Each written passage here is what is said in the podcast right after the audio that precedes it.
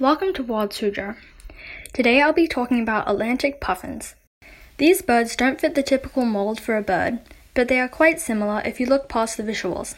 Atlantic puffins live in islands around the Atlantic Ocean, like Iceland, Norway, Greenland, Newfoundland, and other North Atlantic islands.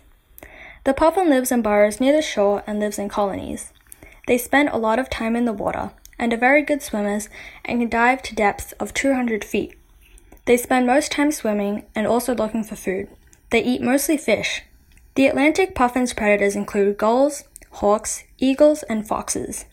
They like to eat the puffin's eggs and youngs, but they try and hide them by having burrows three feet underground. The main reasons these puffins go inland is to breed. They use feathers and grass to make their nests. Something special about these birds is that the same puffin couples go back to the same nest every year. Scientists think they may use Earth's magnetic field or stars to help them find their way. Their population is estimated at 10 million and they have a lifespan of around 30 years. These puffins weigh 1 pound and are 10 inches long. They are mostly black with white stomachs. Their beaks change color depending on the time of the year. Sometimes it is a gray, but turn to a bright yellow orange.